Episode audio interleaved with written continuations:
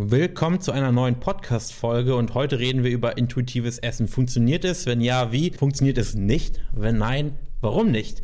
Und ja, wenn man sich auf Social Media umschaut, dann wird man irgendwann auch auf ja, auf Kanäle stoßen, die einem sagen, hey, ich zeige dir, wie du durch intuitives Essen abnimmst, erfolgreich abnimmst. Und das geht dann teilweise in die Richtung, ja, ich zeige dir, wie du wieder dich selber lieben kannst und nicht mehr darin verfällst, alles in dich reinzustopfen. Und teilweise auch in die, in die Richtung, ich zeige dir einfach, wie du dich gesund ernährst, sodass du dich kein oder dass du keine Kalorien mehr zählen musst. Und da muss man eben unterscheiden was ist eigentlich intuitives Essen und was ist damit gemeint?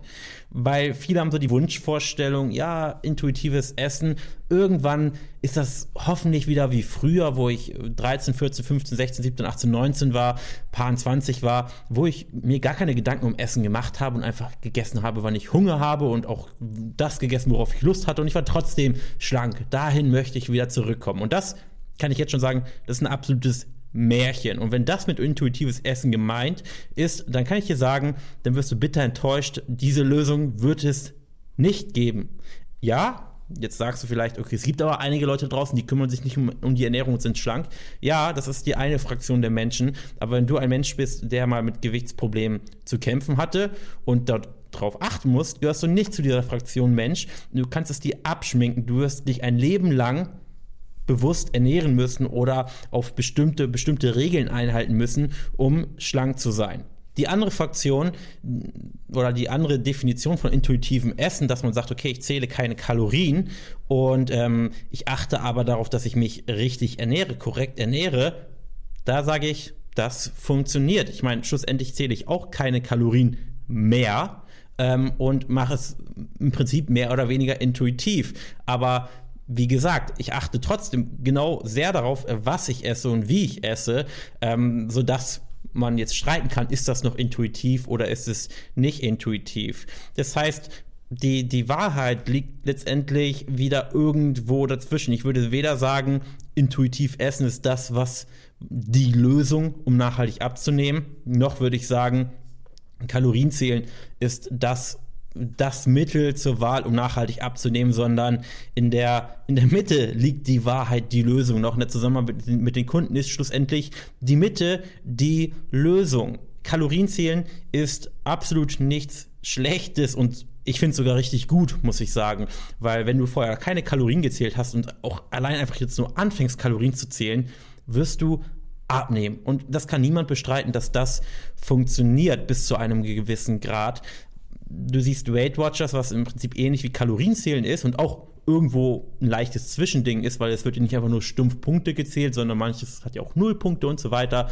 Ähm, aber auch Leute, die jetzt ja SEO sich installieren und da die Kalorien zählen und vorher nichts gemacht haben, werden das erste Mal vielleicht Kilos verlieren. Das heißt, es ist nicht zu bestreiten, dass das Kalorienzählen ähm, irgendwo bis zu einem gewissen Grad funktioniert. Aber die andere Sache ist, einfach nur Kalorien zählen einfach nur Punkte zählen, wird dich nicht unbedingt ans Ziel bringen oder ganz sicher nicht ans Ziel bringen, wenn du ein ambitioniertes Ziel hast und wirklich schlank sein möchtest. Weil es ist eine Kalorie oder eine Kalorie ist nicht nur einfach eine Kalorie und dazu habe ich ja schon mal eine Podcast-Folge vor, ja, vor vier Folgen oder einer der ersten Podcast-Folgen habe ich darüber geredet und das ist der, der erste Grund, warum eben einfach nur Kalorienzählen nicht funktioniert. Aber es ist ein gutes Tool, um sich einfach mal bewusst zu werden, ja, wie viel Kalorien hat denn eigentlich ein Lebensmittel und warum hat es so viel Kalorien? Und dann im zweiten Schritt muss man aber auch ein Stück weiter gehen und auch beachten, okay, es gibt Lebensmittel, die haben viele Kalorien. Avocado hat viele Kalorien, Nüsse hat viel Kalorien, aber trotzdem ist es etwas, was äh, dafür sorgen wird, wenn du es richtig und in gewissem Maße nutzt, dass du schlank bist. Und hier tritt eben wieder dieses dieses Intuitive, dass eben das, das Gesamtpaket an sich stimmen muss. Kalorien zählen ja, aber schau auch, wie sieht die Ernährung an sich inhaltlich aus. Und da ist eben, oder meine Empfehlung, dass man schon einige Jahre Kalorien zählen sollte. Ich meine, einige, einige tun es zwei, drei Wochen, was ich definitiv nicht für ausreichend halte, ähm, sondern du solltest es drei, vier, fünf Jahre tun, damit du das eigentlich wirklich mal ausgiebig gemacht hast. Und irgendwann hast du ja auch neben dem stumpfen Kalorienzählen, vorausgesetzt du hast das Ziel erreicht, nehmen wir mal an, du arbeitest jetzt mit mir zusammen und du hast das Ziel dann auch erreicht und wir zählen in der Zusammenarbeit auch Kalorien, anders geht's ja nicht. Aber in der Zeit hast du eine bestimmte Strategie entwickelt. Du hast bestimmte Dinge, worauf du achtest, inhaltlich von der Ernährung.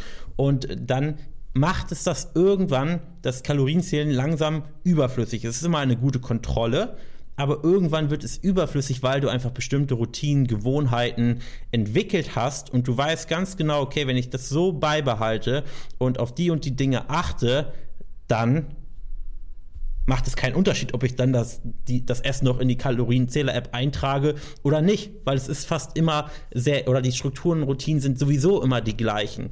Und dann kann man vom Kalorienzählen loskommen und dann kannst du es intuitives Essen nennen, nenn es wie du willst. Ähm, für einige ist es intuitives Essen, für andere nicht.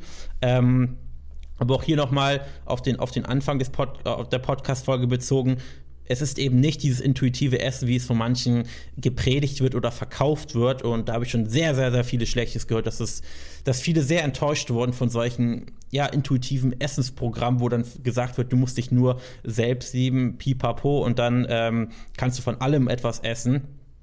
Nein, die Ernährung inhaltlich muss stimmen und 90 Prozent der Personen, die denken, sie wären essgestört, die denken, ähm, das emotionale Essen ist ihr Problem, möchte ich jetzt auch mal zu sagen, haben kein Problem mit emotionalen Essen. Ihre Ernährung an sich ist einfach nur ja, nicht zielführend, einfach schlecht. Sie denken, sie sind das Problem, beziehungsweise die, die, die Psyche ist das Problem, in dem Sinne, dass sie sich irgendwie ähm, mit, mit Essen aufmuntern und so weiter. Und es ist so, jeder hat mal einen schlechten Tag. Jeder Mensch. Kein Mensch ist wie eine Maschine und ratatatata, jeder Tag ähm, ist die Ernährung super, perfekt, auch bei mir nicht jeder Mensch hat mal einen schlechten Tag, hat dann mal Heißhunger, hat schlecht geschlafen, wie auch immer und isst dann mal mehr. Aber das ist nicht direkt essgestört, weil das ist das, das ist das einfach menschlich. Und auch die Personen, die diese äh, intuiv Essensprogramme verkaufen, haben auch einen schlechten Tag. Das wird natürlich niemals gezeigt und verkriechen sich dann im Essen. Das ist was völlig